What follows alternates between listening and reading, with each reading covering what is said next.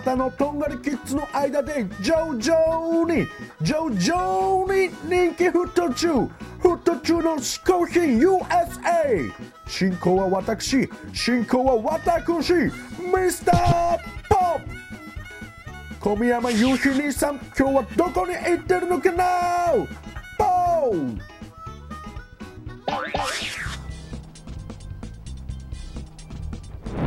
嗜好品 USA 小宮山雄飛です。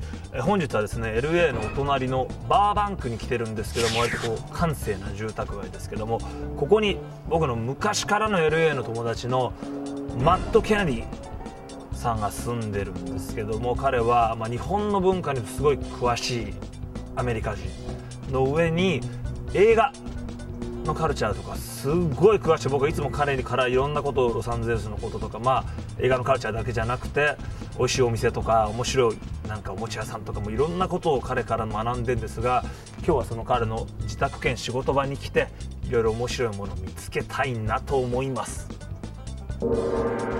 はい今回は夕日兄貴の古くからの友人で LA のサブカルマスターでもあるマット・ケネディさんとの対談です。相当ディープなことになりそうです。なだそうそう。はいというわけで僕の古くからの友人でこちらでエンターテインメントのマーケティングコンサルタントをやっています。マット・ケネディさんです。はい。Hello, はいマット。How are you? Fine and you? Very well, thank you. 痩せた それ日本の文化の中でも特に多分そのフィルム映画に関してすごく詳しいと思うんだけどそ日本映画のまあまあおすすめっていうと変だけどこういうのが好きだとかパティキュラーに何かあったら。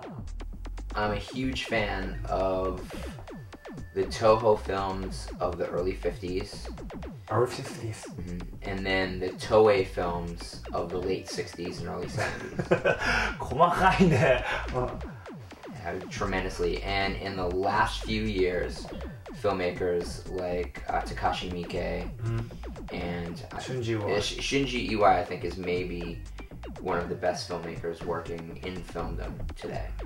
I haven't seen a single film of his that I haven't loved.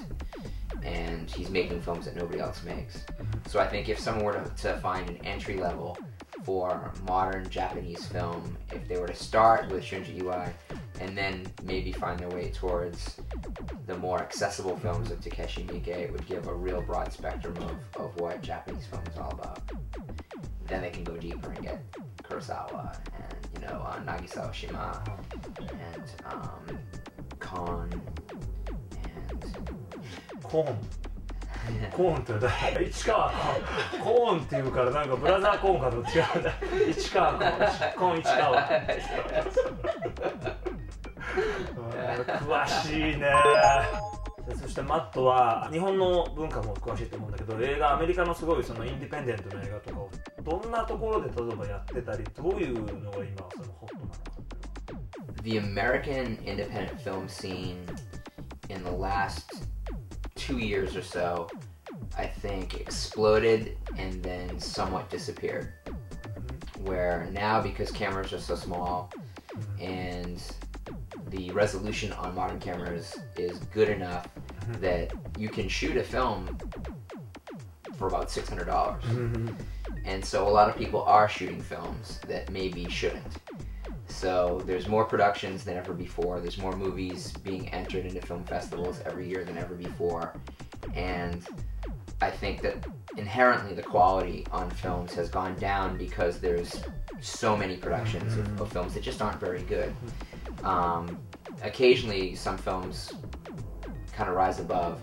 And there was a whole movement of film that started about two and a half years ago called Mumblecore which were people in their 20s making films about their relationships and their friends. And there's the best film from that movement is a film called The Puffy Chair. Puffy chair Yes. The Puffy Chair is a really, really good film, and the filmmakers that were involved in that, like the actors, uh, camera people, all formed a kind of collective that would appear in each other's films. And um, I think that's the best of those films. I'm not a big fan of the rest of the mumblecore movement, but that one particular film is very good. What's good about that is that it created a new kind of DIY aesthetic, like do it yourself aesthetic, that some other filmmakers took to heart, not just in New Jersey, New York, Boston, Chicago, but um, in places like St. Louis and again in Austin, Texas, which had always been a really big epicenter for, for independent film because of the South by Southwest Festival, which also has the South by Southwest Music Festival. あのそれでマットはこの番組のねあの一人目のゲストであるビリーさんのソーププラントっていうお店で働いてた5年間ぐらい働いてたっていうんでちょっとそこら辺のその LA のなんだろうサブカルチャーというかポップカルチャーについてはちょっとガツンと言ってほしいんですけど Yeah, when um, I worked for Los Angeles is different than New York mm-hmm. or Boston or San Francisco in that there's so many different cultures here and you can find whatever you want. You know, there's uh, a large uh, Latino population, there's a large Asian population, and there's obviously varying. Um, varying pockets of culture from different European countries that live here. And there are people that grew up here, and most people like me who moved here who aren't from Los Angeles. You know, while art was then, I think, much more New York based, the art that I liked all came out of the California underground. Robert Williams, S. Clay Wilson, um, and all of these people had their first gallery shows at Soap Plant. And um, when I had been here for about a year, I walked into Soap Plant. I loved the store. It was then on Melrose, which I think was where it was Yeah. when you first visited Soap Plant. And the person behind the counter was from my hometown, Lynn, Massachusetts. And I passed in an application, and he saw that I was from Lynn. And um, I got hired pretty much on the spot and worked there for about five years and was exposed directly to the artists that I grew up respecting, but also the musicians that I respected all shop there. Mm-hmm. And so, I mean, the list of people that would walk through the front door, and, and I worked upstairs in the gallery for most of the time that I was there.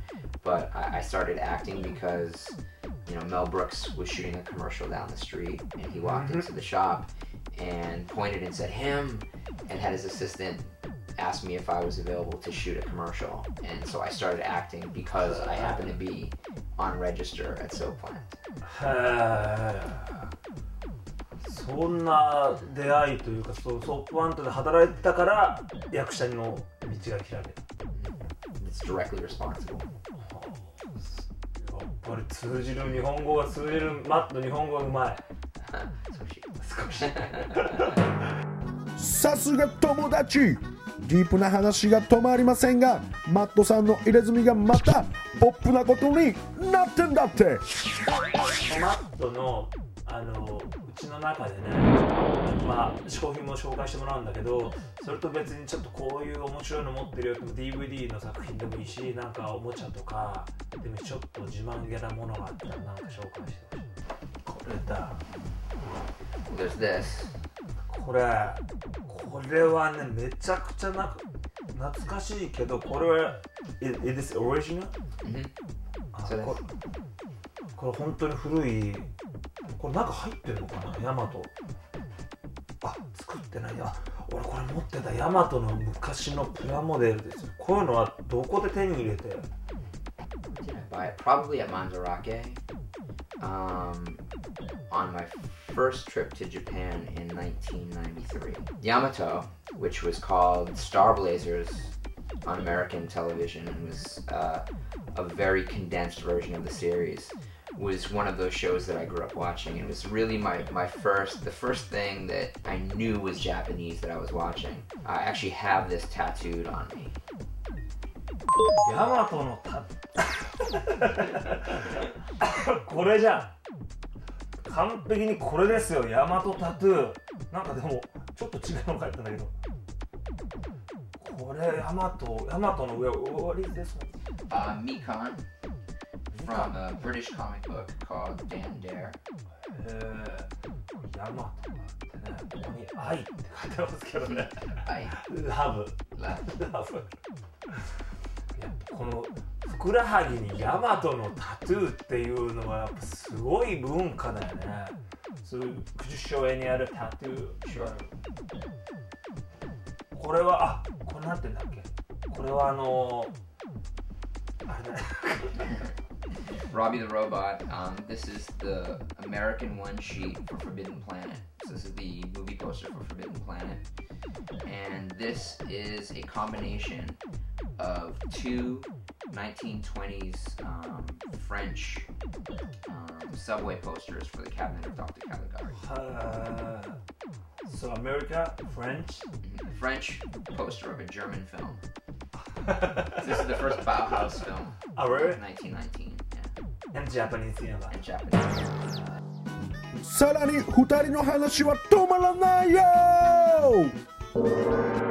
桜でマットが作った会社パニックハウスからリリースした DVD のボックスセットこれはどんなものなのか Panic House I started because nobody was releasing these films that I loved and this Toei films from the late 60s early 70s -hmm called Pinky Violence Films.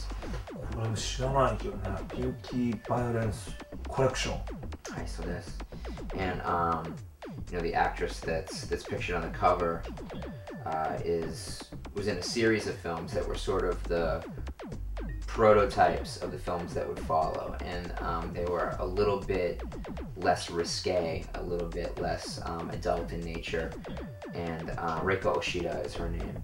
Um, the film that I selected from her series, uh, she was in the Delinquent Girl Boss series, is um, Worthless to Confess, and I just think it's an amazing film that takes a sort of Russ Meyer sensibility and mixes it with a a real pop culture awareness. I mean, there's like go-go dancing and there's fighting, and it's it's funny but it's sweet. And there was never really anything that poignant in exploitation in America. And these films were the B movies, literally the B movies to um, the other A picture on a double feature. So the the first film would be a Kinji Fukasaku Yakuza film and then the second film would be a Pinky Violence, um, you know, female film, certainly. これがやっぱアメリカ日本でもこういう形で出てないものがアメリカで出てるっていうのがすごいよねこれあこれなんかチャンバラみたいなのやってますねこれ That's from the finale of the Reiko Oshida film. これだこれまたポップなすごいポップなこういうねなんかステスティック Mhm. こういうねステッカーもついていてすごいですね。すごいすごいセットになってますねこれ。すごい可愛い。いこれでもこういうポップな形だとちょっと日本だでもあんまりこういう昔のどことかねがこういうような形でポップに出すことないんでこれはあ東映だ。うーん。今回もアメリカのディープなカルチャー対談でしたが次回はマットさんの驚愕の嗜好品と小宮山雄飛の LL レポートもあるよお楽しみに